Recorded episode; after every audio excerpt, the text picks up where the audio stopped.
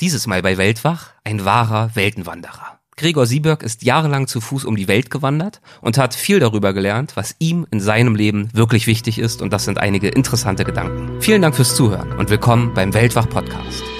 Legendäre Grenzgänger und leidenschaftliche Weltenwanderer nehmen uns mit auf ihre Streifzüge und bieten Einblicke in ferne Orte und faszinierende Kulturen. Mit offenen Augen ins Abenteuer das ist der Weltwach-Podcast mit Erik Lorenz.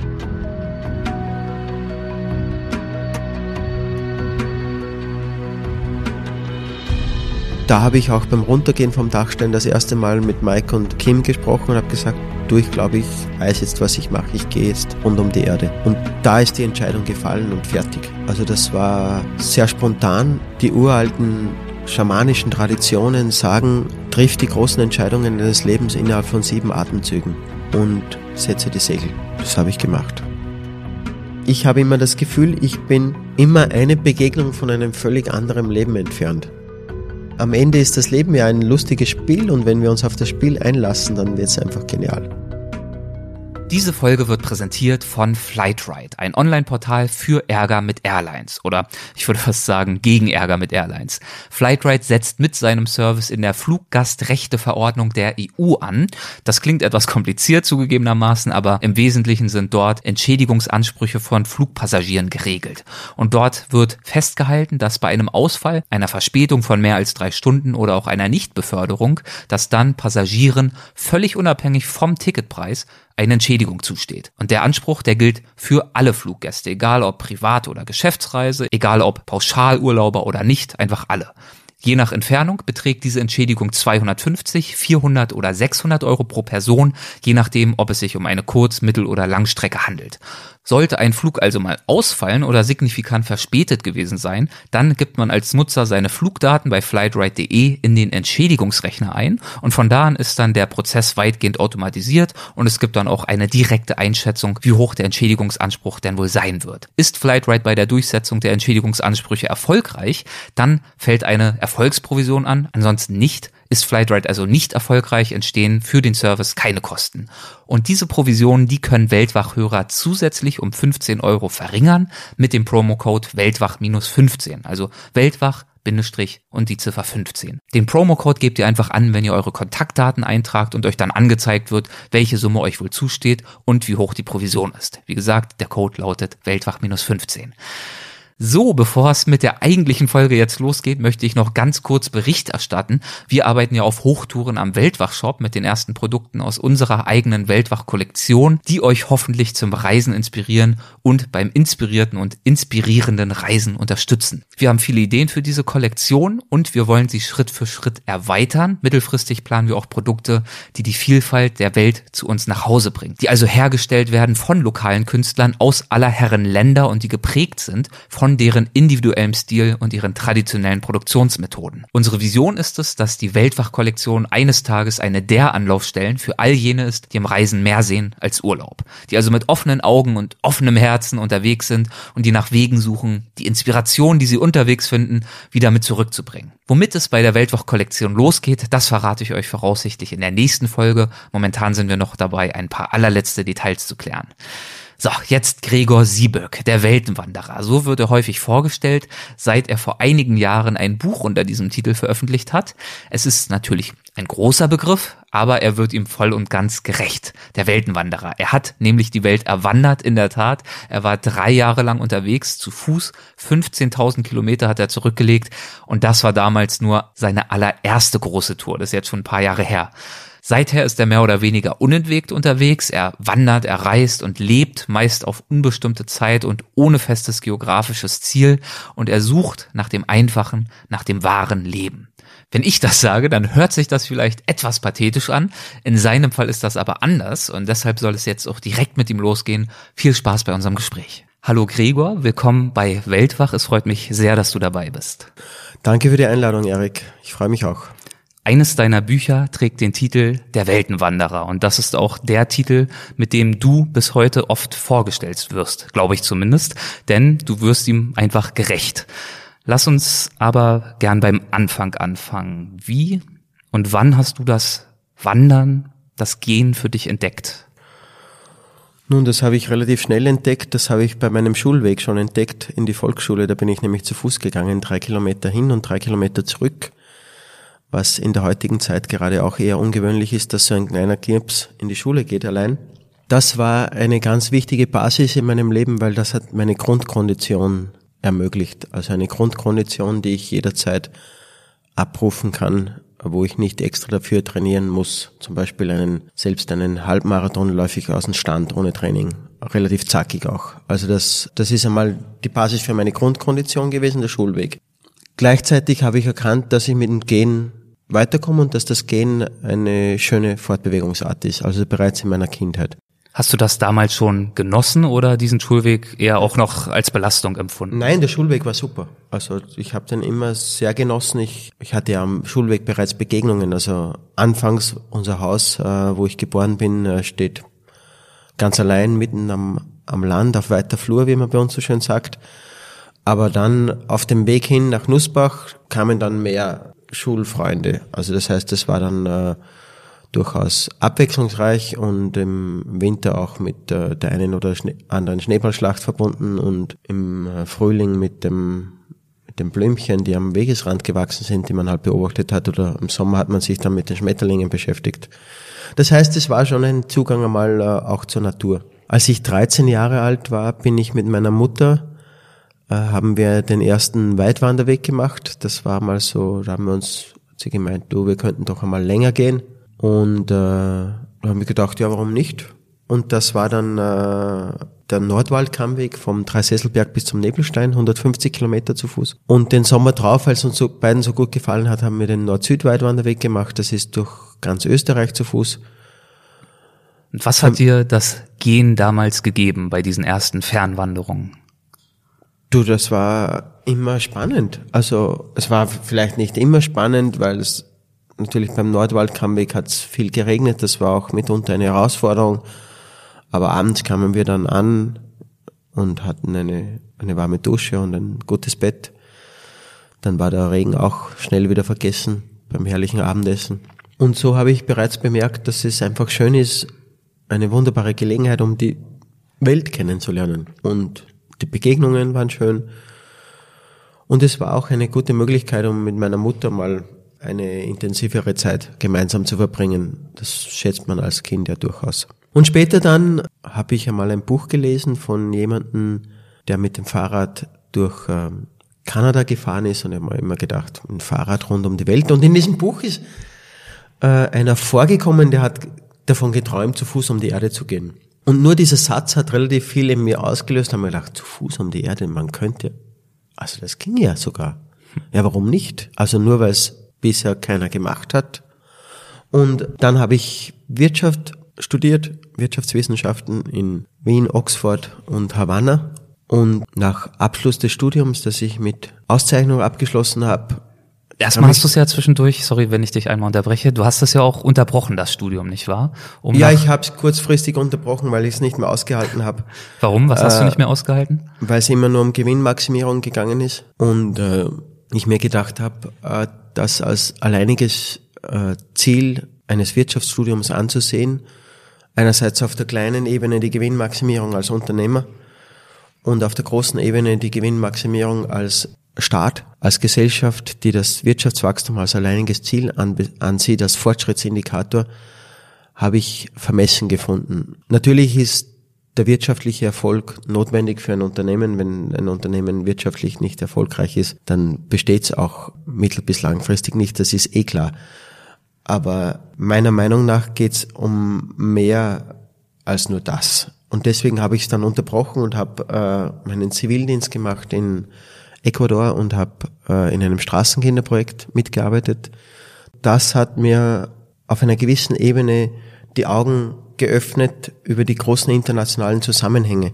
Auf dem Wirtschaftsstudium habe ich äh, gelernt, die klassische neoliberale Theorie, äh, jeder ist seines eigenen Glückes Schmied und wer einfach nicht erfolgreich ist in dem Wirtschaftssystem, ist selbst schuld.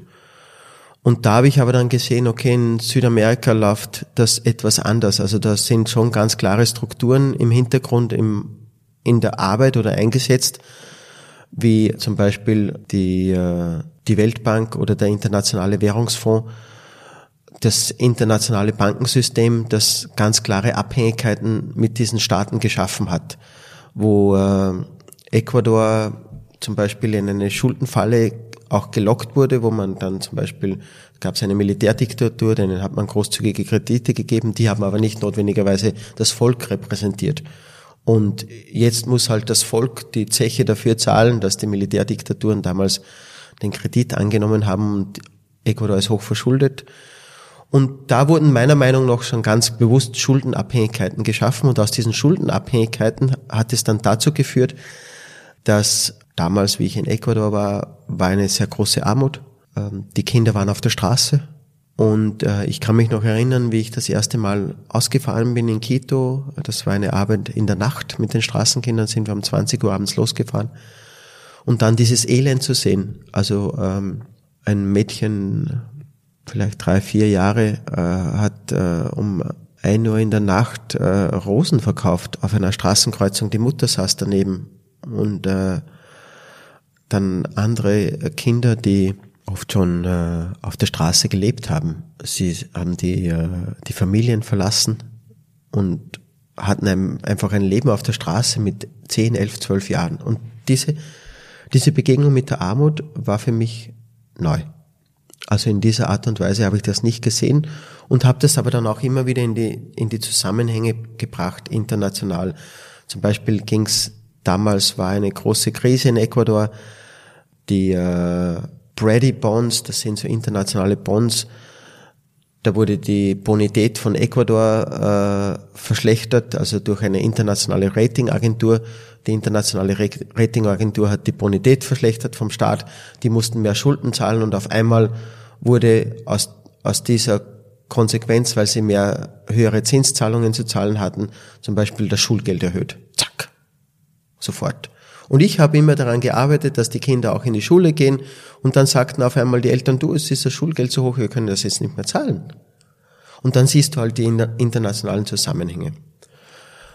So, und dann bin ich zurück auf die, auf die Uni, habe das dann auch abgeschlossen. Und was ich vorher eben sagen wollte, ich bin mit der, mit der Rolle hinausspaziert aus der Universität und habe mir die Frage gestellt, was habe ich gelernt und ich konnte sie nicht beantworten. Weil gefühlt das, was ich gelernt habe, nicht funktioniert.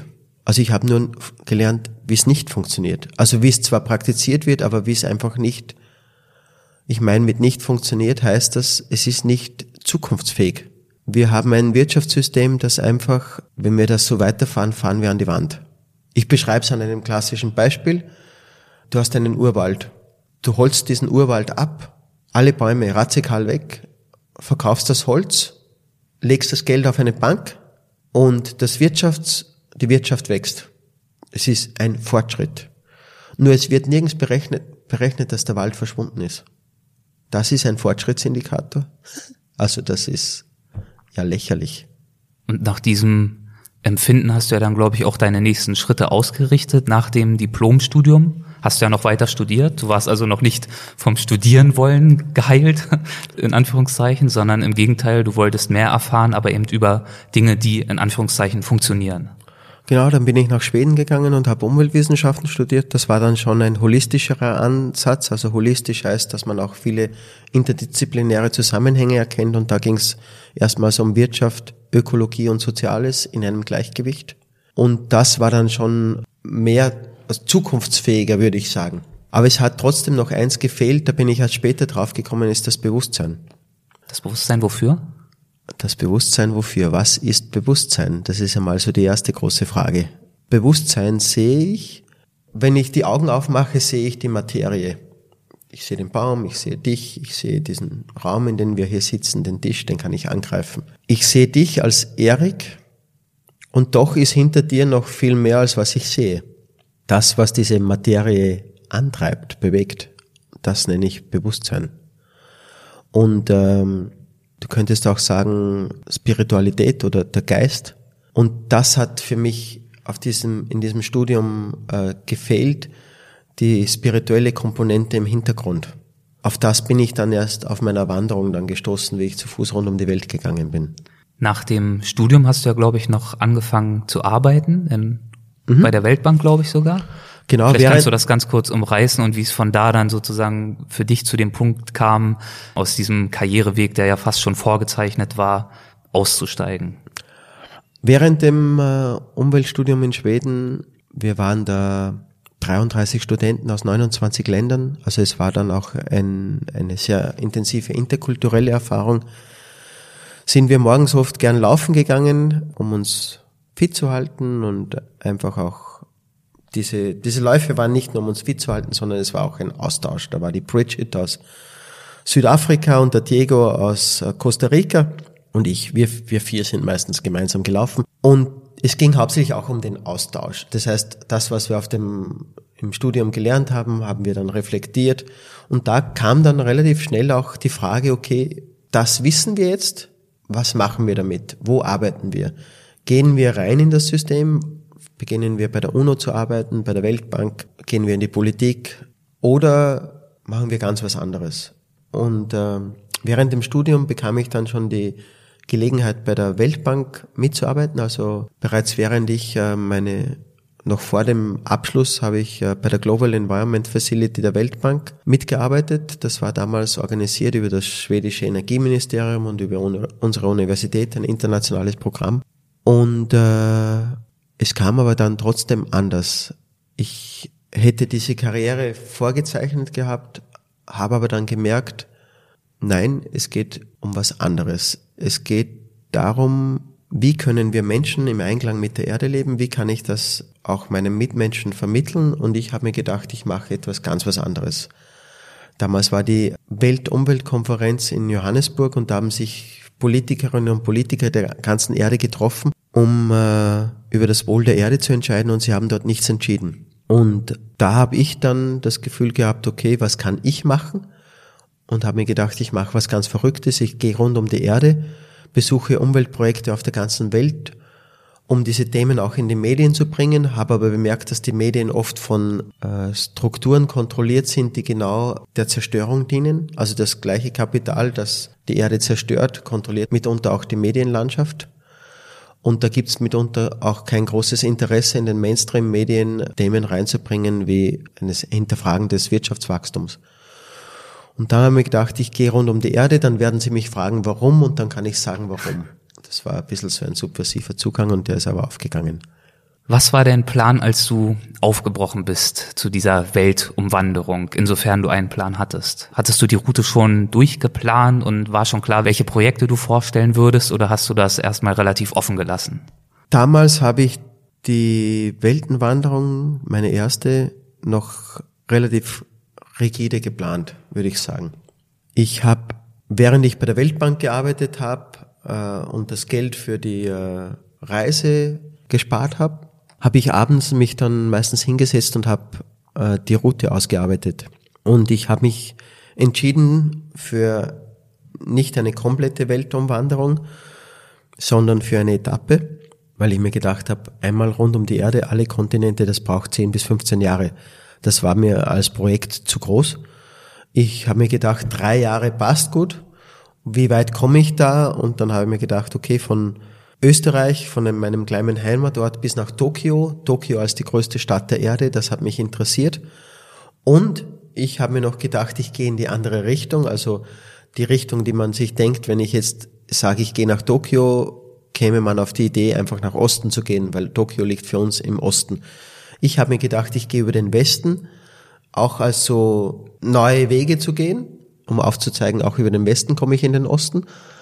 Und ich wollte Nord und Süd äh, verbinden. Das heißt, es hat mich interessiert, durch Europa, Südamerika, Nordamerika nach Japan, um die Zusammenhänge zwischen Nord-Süd herauszuarbeiten.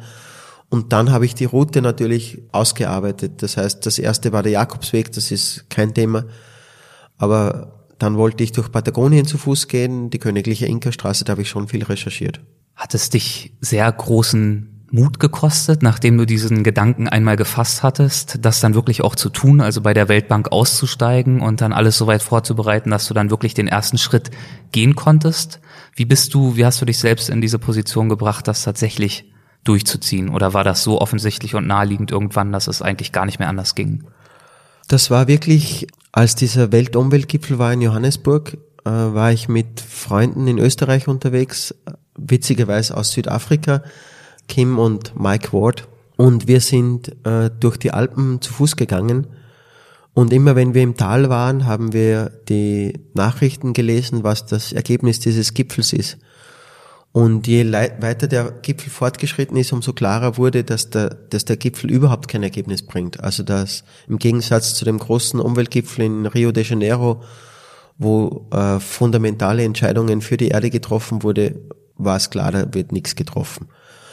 Und dann sind wir auf den Hohen Dachstein hinaufgegangen. Das ist der höchste Berg in Oberösterreich, in meinem Heimatbundesland. Und äh, Mike hat mir erzählt von einem Freund, der zu Fuß die südafrikanische Küste entlang gegangen ist und immer wieder in Schulen Vorträge gehalten hat über ökologische Themen. Und dann saß ich oben am Gipfel des Dachsteins und dann habe ich, das siehst du über fast ganz Österreich, und dann habe ich gedacht, wow, das wäre doch eine Idee, ich gehe zu Fuß rund um die Welt und mache ein ähnliches Projekt. Und da ist der Traum geboren worden. Und da habe ich auch beim Runtergehen vom Dachstein das erste Mal mit Mike und Kim gesprochen und habe gesagt, du, ich glaube, ich weiß jetzt, was ich mache. Ich gehe jetzt rund um die Erde. Und da ist die Entscheidung gefallen und fertig. Also das war sehr spontan. Die uralten schamanischen Traditionen sagen, trifft die großen Entscheidungen deines Lebens innerhalb von sieben Atemzügen treffe diese Entscheidung ganz bewusst während dieser sieben Atemzüge und setze die Segel. Das habe ich gemacht. Und zwar für drei Jahre zu Fuß durch alle Welt. Darüber ließe sich natürlich einen ganzen Abend unterhalten und dann noch einen und noch einen. Aber vielleicht kannst du versuchen, einige Erlebnisse und Eindrücke herauszupicken. Gibt es bestimmte Erinnerungen, die sich dir ganz besonders intensiv eingebrannt haben? Die Herzlichkeit der Menschen auf der ganzen Erde hat sich durch die ganze Reise gezogen. Das war es auch, was mich immer wieder motiviert hat, weiterzugehen. Es gab natürlich schwierige, herausfordernde Situationen, wie in Patagonien hat es zum Beispiel drei Wochen lang einmal durchgeregnet. Aber es hat bereits in Österreich begonnen, da bin ich äh, zu Fuß bei der Haustüre raus und bin dann durch Tirol spaziert und ich hatte mein Zelt dabei und dort, wo es offensichtlich ist, dass das Grundstück jemanden gehört, habe ich immer gefragt, ob ich da mein Zelt aufstellen darf. Und einmal in, äh, in Tirol ging ich zu einem Bauernhof und habe gefragt, ob ich da zelten darf. Und sie hat gesagt, ja, ja, stell dein Zelt auf. Wo ich denn hingehe, habe ich gesagt, nach jetzt einmal zuerst nach Spanien, nach Santiago de Compostela und dann vielleicht später eben, schauen wir mal. Ich habe nicht gleich gesagt nach Japan, das hätte die Leute oft überfordert. Am nächsten Tag stand ich dann am Morgen vor, vor meinem Zelt mit einem Tablett mit einem Frühstück und hat gesagt, Frühstückzeit! und hat mir das Frühstück an den Schlafsack serviert. Und äh, in Patagonien habe ich es erwähnt, da hat es so geschüttet und ich bin da tagelang in dem Dauerregen gegangen. Es war alles echt patschnass und das Einzige, was trocken war, war der Schlafsack, der war in einer wasserdichten Hülle. Aber die Kleidung war, es war echt bis auf die Unterhose nass. Das Gore-Tex ist irgendwann einfach einmal vorbei. Und äh, auf einmal bleibt ein Autofahrer stehen auf der Carretera Austral, da war ganz wenig Verkehr, fragt mich nach dem Wohin und woher und meint dann, er würde mich gern zum Mittagessen einfach einladen, ob ich das annehmen würde. Und sein Bauernhof ist ein bisschen abseits von der Carretera. Ja, und ich saß dann beim Mittagessen, draußen hat's voll geschüttet, es war ein herrliches Mittagessen und ich weiß noch, ich sitz da und der Wasser González sagt, hm? es schaut nicht so aus, als ob du wieder aufbrechen würdest jetzt gern.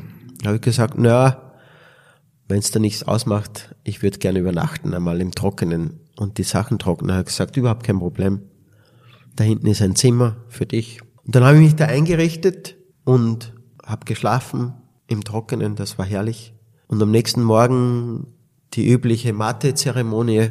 Das ist in Patagonien beginnt man den Tag mit einem Mate. Das ist so das Nationalgetränk da unten.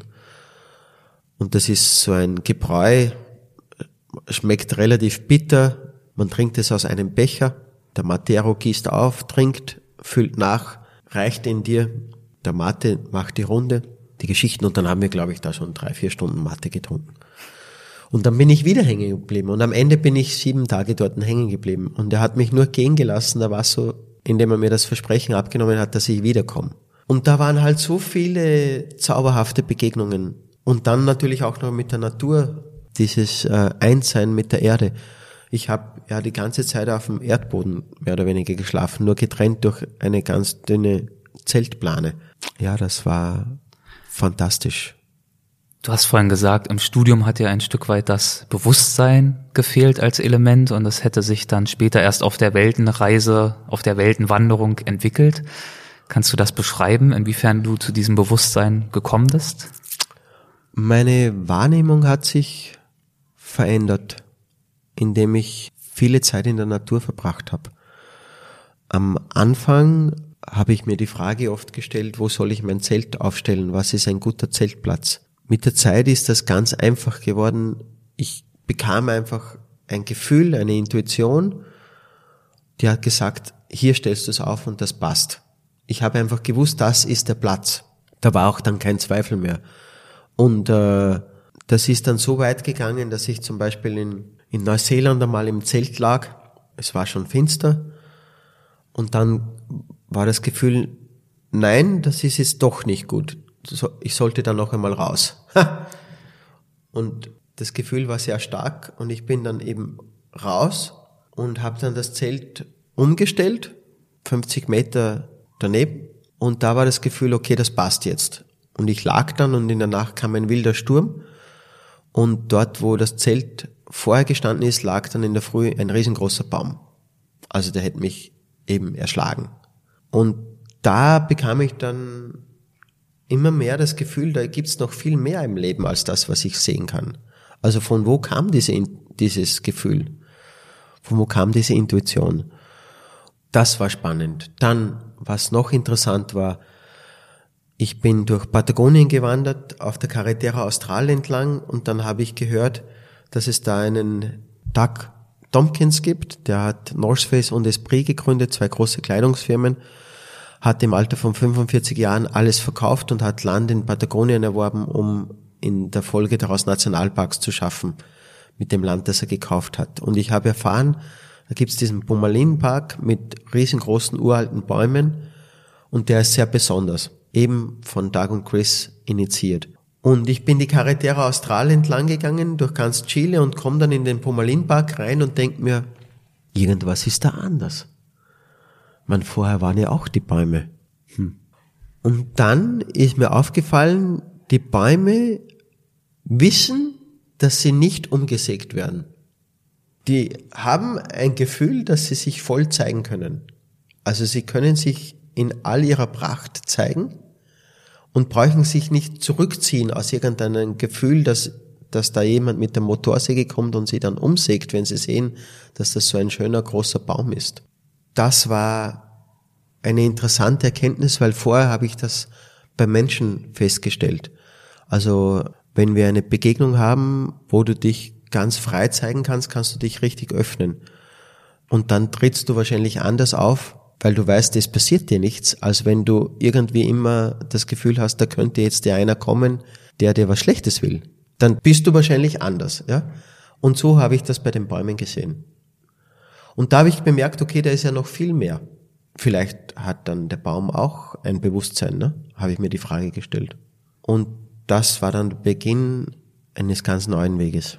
Welche Rolle hat für dich das Gehen gespielt? Das Gehen als Bewegung, vielleicht auch als meditativer Zustand zwischendurch? Du hast ja offensichtlich sehr viel Zeit gehend und zum Teil auch alleine gehend verbracht.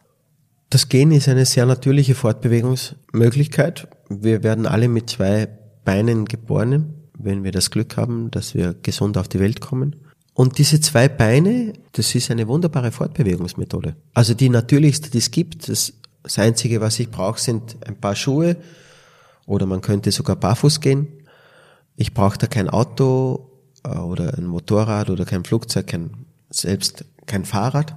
Ich gehe einfach. Und äh, das Schöne ist, dass die Geschwindigkeit des Gehens auch mit meinem natürlichen Rhythmus verbunden ist. Das heißt, ich gehe relativ langsam oder ich komme im Vergleich zu einem Auto langsam vorwärts, viel, viel langsamer. Es ist manchmal auch mitunter anstrengend, weil ich den Rucksack zum Tragen habe, wo die Sachen drinnen sind, die ich brauche fürs draußen übernachten und für die Wildnis. Aber es öffnet mir den direkten Kontakt zur Natur, zu den Menschen. Die Begegnungen sind unmittelbar, weil ich eben nicht in einem Auto fahre, wo ich mit, wo ich von der Umgebung getrennt bin. Das heißt, da bin ich ja fast in meinem eigenen Reich im Auto. Und der Kontakt mit, mit der Außenwelt ist praktisch nicht gegeben. Ich kann auch durch einen Ort durchfahren, ohne mit einem Menschen zu reden. Das, das fällt mir zum Beispiel auf, wenn ich in den letzten Jahren gehe ich auch, ich gehe auch viel in, in Österreich oder in Schweiz, Deutschland. Und da fällt mir oft auf, dass ich, dass es kaum mehr Begegnungen gibt mit den Menschen, weil äh, kaum mehr wer geht. Das heißt, viele sitzen einfach im Auto, kaum mehr wer sitzt äh, vorm Haus auf der Hausbank. Also in einer Stadt ist es anders, aber ich rede jetzt vom Land. Wenn ich richtig aufs Land rausgehe, dann treffe ich selten jemand. Außer du bist auf einem Wanderweg unterwegs, das ist aber schon wieder was anderes, da sind ja die Leute zum Wandern. Aber wenn ich jetzt einfach durch das Land gehe, ohne auf einem Wanderweg zu gehen, gibt es keine Begegnungen mehr. So, das ist einmal eine relativ wilde Erfahrung. Also das einmal wirklich auszuprobieren, denkt man sich, okay, sind jetzt, was ist da los? Aber als Fußgänger habe ich eben diesen unmittelbaren Kontakt mit der Erde, auch mit den Menschen, wenn die unterwegs sind. Vor allem in Südamerika gehen die Menschen ja viel mehr zu Fuß als wir hier. Und ich habe eine Verbundenheit mit mir selbst. Also ich, ich habe Zeit, um über mein Leben zu reflektieren. Das finde ich das Schöne am Gehen. Hast du dich jemals einsam gefühlt auf dieser ganzen Weltenwanderung? Einsam. Also es äh, gibt schon herausfordernde Momente, wo, wo ich dann gern auch jemanden an der Seite gehabt hätte. Zum Beispiel bin ich in Patagonien einmal, habe ich einen Gletscher überquert, ganz allein. Und da bin ich einfach durch dieses Labyrinth aus Gletscherspalten gegangen. Und da kommt dann schon ein Gefühl, wow, diese Landschaft ist so kraftvoll, das überfordert mich jetzt und schaffe ich das jetzt allein? Kann ich das? Und erst dann ist wieder das Gefühl gekommen, die Intuition, die führt mich und da komme ich durch und die hat mich auch durchgeführt. Und da wieder in dieses Vertrauen reinzugehen. Aber in dieser Zeit, kurz bevor das Vertrauen einsetzt, entsteht dann so eine, ein Überfordertsein vielleicht mit der Situation, wo es dann schön wäre, einen Weggefährten an der Seite zu haben oder eine Weggefährtin, wo, wo ich mich austauschen kann. Oder auch auf der Inkerstraße, wo ich oft äh, tagelang alleine gegangen bin, hoch oben im Andenhochland, äh, wo der Inka-Weg ja nicht markiert ist, er ist vor 500 Jahren gebaut worden und oft einmal überwachsen. Die Landkarten da ist er nicht immer eingezeichnet. Das heißt, dieses Ausgesetztsein in einer Wildnis, wo man nicht, wo ich nicht genau gewusst habe, ob ich durchkomme, das war eine Herausforderung manchmal. Und auch ehrfurchteinflößend wahrscheinlich. Ja, und da ist eben diese Einsamkeit, was du davor angesprochen hast, vielleicht ein Beiprodukt von einer anderen Emotion. Du hast ja vorhin gesagt, dass einer der Gründe, weshalb du mit deinem Studium der Wirtschaftswissenschaften unzufrieden warst, dieses Verständnis von Erfolg war, was dort gelehrt wurde, dieser Fokus auf Wachstum.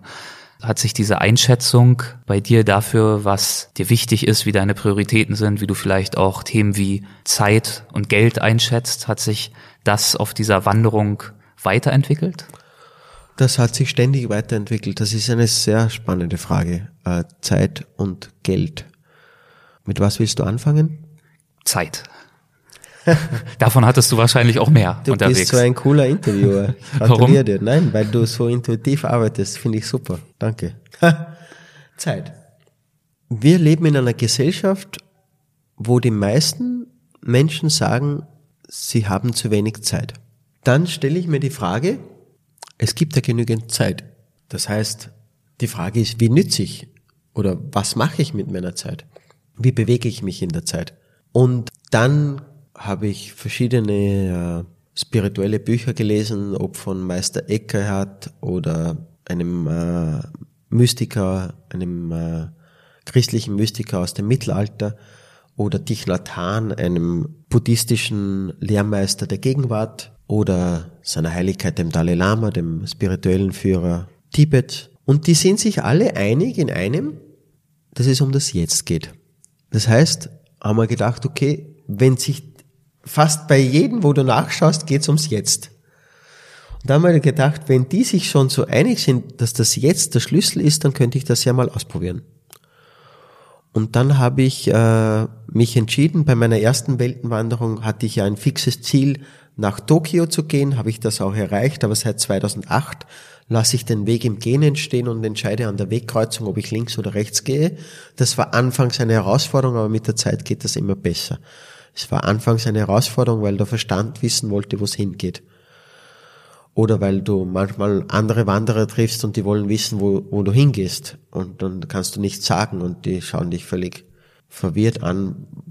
Wie kann man nur gehen, ohne zu wissen, wo man hingeht? Aber mit der Zeit ist das immer besser gegangen und ich habe bemerkt, wenn ich kein Ziel mehr habe, wo ich hin muss, dann bin ich dort, wo ich bin, angekommen. Das war ein sehr schönes Gefühl, endlich angekommen zu sein.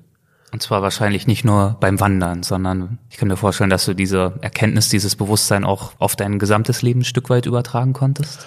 Genau, weil um das geht's. Es geht immer, für mich geht's darum, die gewonnenen Erkenntnisse beim Wandern in den Alltag zu integrieren. Das ist auch Teil meiner Vorträge, die ich mache. Ich versuche, die gewonnenen Erkenntnisse in den Alltag zu integrieren und was das heißt, was das ist für das für mein Leben heißt. Das versuche ich auch immer wieder mit den Menschen zu teilen und auch in mein Leben zu integrieren.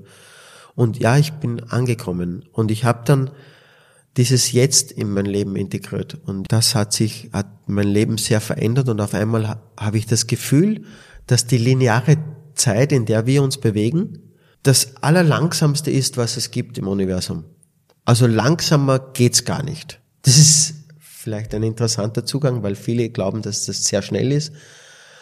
Aber das ist gefühlt die, das langsamste, was es gibt. Also wenn ich, wenn ich etwas richtig langsam machen will, dann mache ich es in der linearen Zeit. Daneben gibt es das Jetzt. Das Jetzt ist immer ein Tor zum Bewusstsein und zum, zum Kosmos. Ich, ich nenne das die kosmische Zeit. Und da geht's dann ganz schnell. Also wenn ich im Jetzt voll präsent bin, die Entscheidung klar treffe, zum Beispiel, wie ich vorher gesagt habe, die großen Entscheidungen treffe innerhalb von sieben Atemzügen, dann bin ich ja mit der Entscheidung auf einmal dann, wenn ich die Entscheidung getroffen habe, auf einer ganz anderen Ebene. Habe ich mich da richtig erklärt? Also, wenn ich nur dieser linearen Zeit folge, dann kann es ganz lang dauern, bis ich wohin komme. Aber äh, im Jetzt kann ich Entscheidungen treffen. Warum? Weil ich in die Stille gehe. Die Stille ist in unserer Gesellschaft vernachlässigt. Wir definieren Bewegung als das höchste Gut und wir definieren unseren Erfolg, wenn wir die Dinge schnell machen. Wenn wir sie möglichst noch schneller machen, sind wir noch erfolgreicher.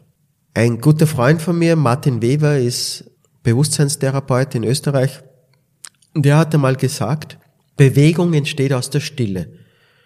Wenn Bewegung aus der Bewegung entsteht, führt das zum Ungleichgewicht. Was heißt das? Vielleicht besser erklärt durch ein Zitat von Thich Nhat Hanh, den ich vorher schon einmal erwähnt habe, dem buddhistischen Mönch. In unserer Gesellschaft heißt es immer, sitz nicht einfach nur herum, tu etwas. Thich Nhat Hanh sagt, bevor du etwas tust, setz dich zuerst einmal hin. So, das heißt, ich starte die Bewegung aus der Stille, um herauszufinden, ob die Bewegung überhaupt Sinn macht. Nicht, wenn ich schon in der Eile bin, das noch schneller zu machen. Und jetzt lege ich noch ein drittes Zitat drauf, um das noch besser zu erklären. Das ist eine noch größere Herausforderung von den drei Zitaten. Konfuzius, ein alter chinesischer Gelehrter, hat gesagt, wenn du in Eile bist, geh langsam.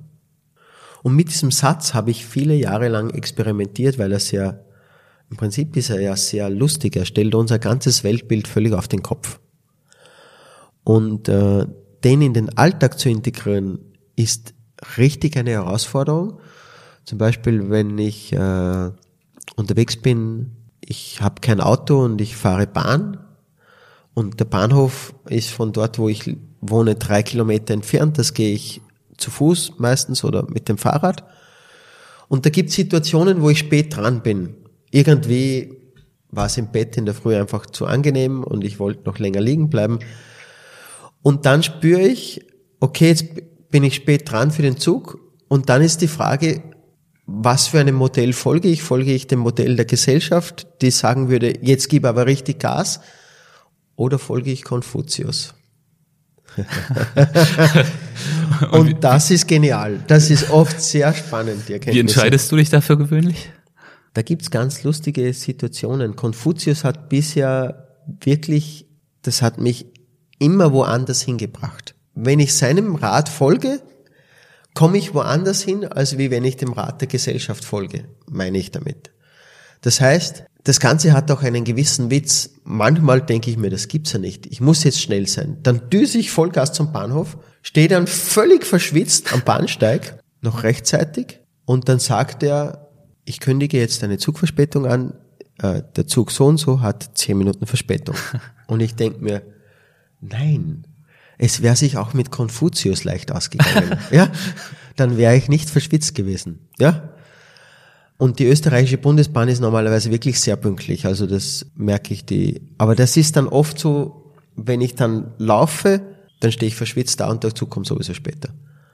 Aber es ist nur ein Beispiel, ich will da jetzt gar nicht vorgreifen, wer möchte, kann das ja selbst ausprobieren. Und äh, am Ende ist das Leben ja ein lustiges Spiel und wenn wir uns auf das Spiel einlassen, dann wird es einfach genial. das ist fast schon ein gutes Schlusswort. Ich äh, versuche noch so ein, zwei Fragen anzufügen.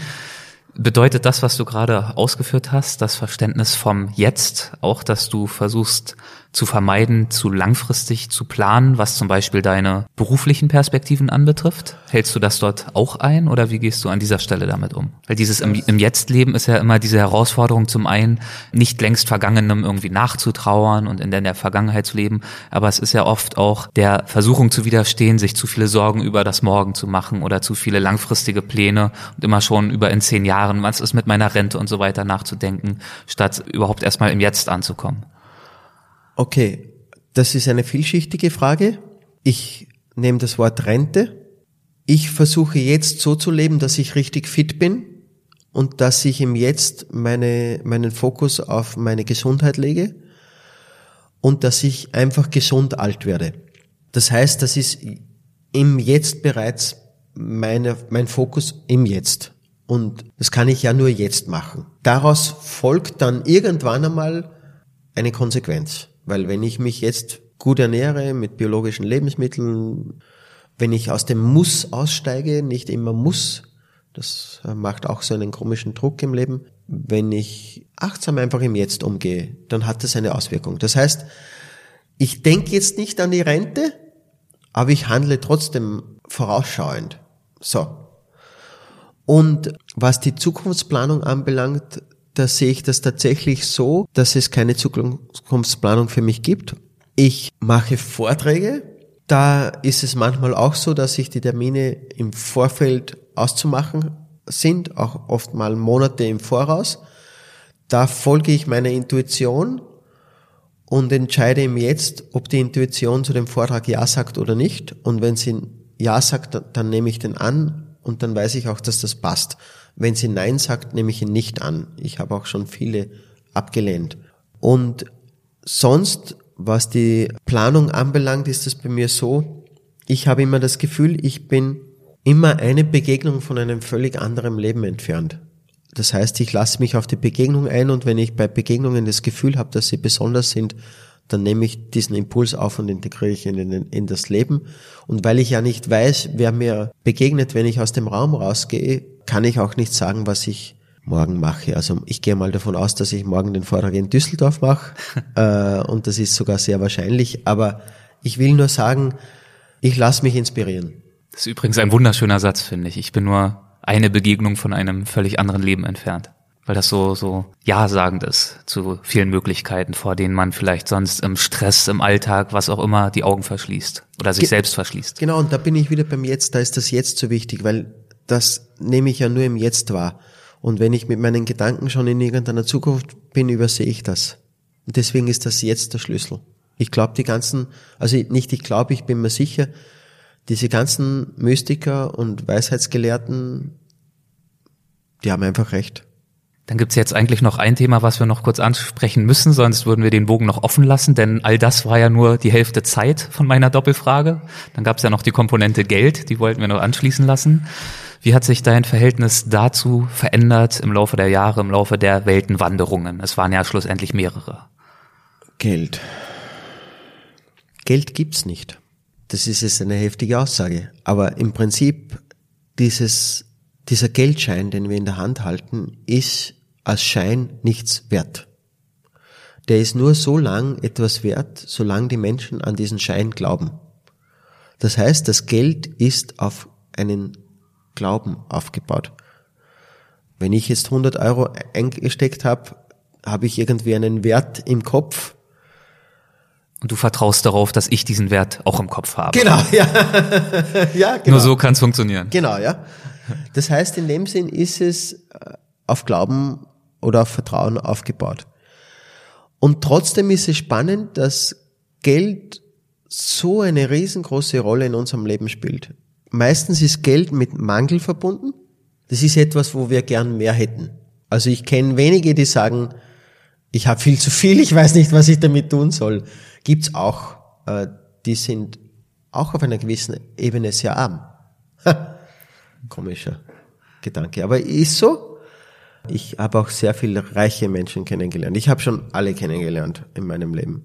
Das heißt, das Geld ist meistens mit einem Mangel verbunden. Und da gibt's einen Schlüssel, wie wir aus dem Mangel aussteigen können. Und der ist ganz, ganz einfach. Du kennst vielleicht den Yogi-Tee, das ist so ein Bio-Tee. Da kommt immer auf dem Teebeutel steht ein Spruch. Und da habe ich einmal auf einem Teebeutel gelesen, Dankbarkeit ist die Quelle allen Reichtums. Und dieser Satz ist der Schlüssel. Dankbarkeit ist der Schlüssel zur Fülle. Ich habe angefangen, dankbar zu sein. Und äh, ich habe angefangen, dankbar zu sein für Dinge, die die Gesellschaft als selbstverständlich betrachtet, für alles. Dankbarkeit ist sogar selbst mittlerweile, da wird es einfach eine Herausforderung, da bin ich selbst jetzt noch mit diesem Thema beschäftigt. Wenn mich etwas stört, auch dafür dankbar zu sein, dass es das gibt und es dadurch zu verändern. Das ist jetzt noch ein Prozess, wo, wo ich äh, gerade äh, daran arbeite, da kann ich jetzt noch nicht so viel sagen. Aber ich merke, Dankbarkeit ist der Schlüssel, dann komme ich in die Fülle und dann ist Geld nicht mehr das Problem. Also ich lebe seit 14 oder 15 Jahren, bin ich selbstständig tätig. Ich lebe von den Vorträgen, die ich mache, von Büchern, die ich geschrieben habe, von Reisen, die ich begleite im Augenblick. Wer weiß, was ich jetzt in Zukunft mache. Und bisher konnte ich das, was ich machen wollte, finanzieren. Und äh, ich glaube, unser Zugang zum Geld ist einfach ein völlig falscher. Und dazu erkennen, dass wir in einer riesengroßen Fülle leben und über die Dankbarkeit dorthin zu kommen, ist ein schöner Weg. Auch wieder eine Komponente des Bewusstseins vielleicht, dass du dort unterwegs gefunden hast. Das ist schon wieder eine Komponente des Bewusstseins, genau. Das Bewusstsein ist für mich auch ein ganz großer Faktor. Also äh, ich kann nicht alles erklären, mein Verstand kann nicht alles erklären. Ich habe einen, einen internen Vertrag mit meinem Verstand ausgemacht, dass ich immer wieder Situationen im Leben erlebt habe, die der Verstand nicht erklären konnte. Und früher hat der Verstand, weil er sie nicht erklären konnte, kategorisch abgelehnt, das gibt's nicht, und ist drüber gefahren. Und jetzt habe ich mit dem Verstand ausgemacht, wenn du etwas nicht erklären kannst, dann halt dich einfach einmal bitte zurück. Halt dich zurück, lehn dich zurück. Urteile lass, nicht. Lass es einmal stehen. Urteile ja. nicht, genauso wie du sagst. Lass es stehen. Und dann verspreche ich dir, dass ich dich mitnehme auf dieser Reise. Das heißt, über die Laufe der linearen Zeit erkläre ich dir, was da jetzt passiert ist. Das ist sehr schön, der Verstand hat das akzeptiert und ich freue mich dann auch immer wieder, wenn der Verstand etwas erkennt. Also zum Beispiel diesen Switch-Salter zwischen linearer und kosmischer Zeit, was ich vorher erklärt habe, dass lineare Zeit ganz langsam ist und kosmische Zeit sofort passiert. Das hat mein Verstand erst vor drei Wochen erkannt. Und das war ein Durchbruch. Also das war so schön und ich habe dann gesagt, hey, super Verstand, das ist so schön. Und wir haben da, ich habe da gefeiert, ich habe richtig gehend gefeiert. Und das ist natürlich auch eine Wertschätzung dem Verstand gegenüber. Ich nehme ihn immer wieder mit auf meiner Reise, aber es gibt Phasen, wo er einfach aussteigt. Und äh, diese Phasen finde ich sehr wichtig und sehr produktiv, weil sie mich immer rausgeführt haben aus dem Vergangenen. Der Verstand äh, ist ja eher vergangenheitsorientiert und analysiert den Ist-Zustand aus einem Vergangenheitsbild heraus. Und so kann ich den Verstand plötzlich zukunftsorientieren, weil ich sage, ich gehe jetzt da viel weiter und du bist dann einmal dort. Nimm's jetzt einfach einmal an, dass es so sein kann. Und wenn ich jetzt zukunftsorientiert bin, dann muss ich leider das Gespräch langsam beenden oder wir müssen es beenden, denn du hast gleich noch richtig was vor dir. Du hältst nämlich gleich einen Vortrag zu Patagonien. Dazu hätte ich auch noch einen ganzen Fragekomplex vorbereitet gehabt, aber es war so interessant, dass wir das vielleicht uns einfach für die Zukunft aufheben. In diesem Fall bleibe ich mal nicht im Jetzt, sondern hoffe, dass es vielleicht sich irgendwann nochmal die Chance ergibt für eine zweite Runde. Fürs erste Mal danke ich dir herzlich. Es war wirklich ein sehr interessantes Gespräch für mich. Vielen, vielen Dank. Ja, danke, Erik, für deine Präsenz. Du bist ein wunderbarer Interviewpartner und äh, hast es ermöglicht, dass das Gespräch so einen Lauf nimmt und in so eine Richtung geht, die sehr schön ist und die ich sehr geschätzt habe. Also vielen herzlichen Dank und ich hoffe, euch, die zugehört haben, hat's gefallen und es war das eine oder andere dabei, was euch inspiriert hat und was euch anregt, das selbst auszuprobieren. Das war Gregor Sieböck, der Weltenwanderer. Wohin es nächstes Mal geht, da bin ich mir noch nicht so ganz sicher. Das heißt, ich muss mich noch entscheiden, welche Folge ich als nächstes veröffentliche. Meine ganz starke Tendenz geht aber in Richtung Peter Hinze. Der war im Himalaya unterwegs. Das ist zugegebenermaßen ein Gebirge, mit dem wir uns schon des Öfteren beschäftigt haben im Podcast. Aber es ist einfach auch eine Region, die ich absolut liebe, die ich faszinierend finde und in die ich immer wieder gern zurückkehre. Einmal selbst, aber eben auch in den Gesprächen für den Podcast. Und so ist es auch mit diesem Gespräch. Ich freue mich sehr darauf, es euch bald präsentieren zu können. Peter Hinze ist 1864 Kilometer durch das Himalaya-Gebirge gerannt. Trailrunning, querfeldein durch Nepal und er hat dort wirklich einen tollen Einblick in diese Region bekommen, darin, wie sich dort die Kultur verändert, mit welchen Herausforderungen es die Menschen dort zu tun bekommen. Zum Beispiel chinesische Einflüsse, zum Beispiel Klimawandel, zum Beispiel politische, gesellschaftliche, wirtschaftliche Veränderungen. Und das alles garniert mit dieser gewaltigen sportlichen Herausforderung, der er sich bei seiner Aktion gestellt hat.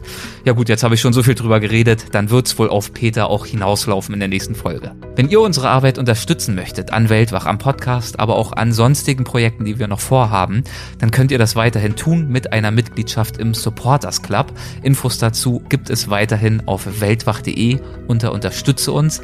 Auch dieses Mal herzlichen Dank all denjenigen unter euch, die bereits dabei sind. Ihr helft uns ungemein. Ich weiß es zu schätzen. Ich weiß es wirklich sehr zu schätzen und danke euch und hoffe, dass ihr weiterhin zufrieden damit seid, wie wir das Geld einsetzen und welche Folgen und Themen wir euch anbieten. Bis zum nächsten Mal. Vielen Dank fürs Zuhören. Ciao. Euer Erik Lorenz.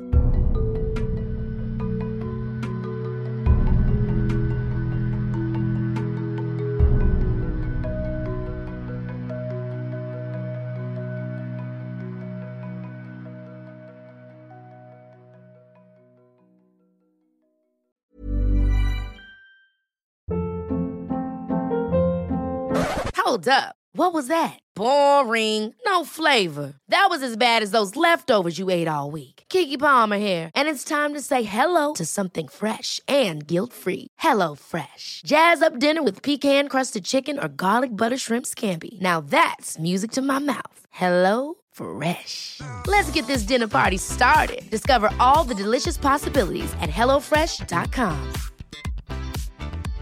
Hey, it's Paige DeSorbo from Giggly Squad. High quality fashion without the price tag. Say hello to Quince.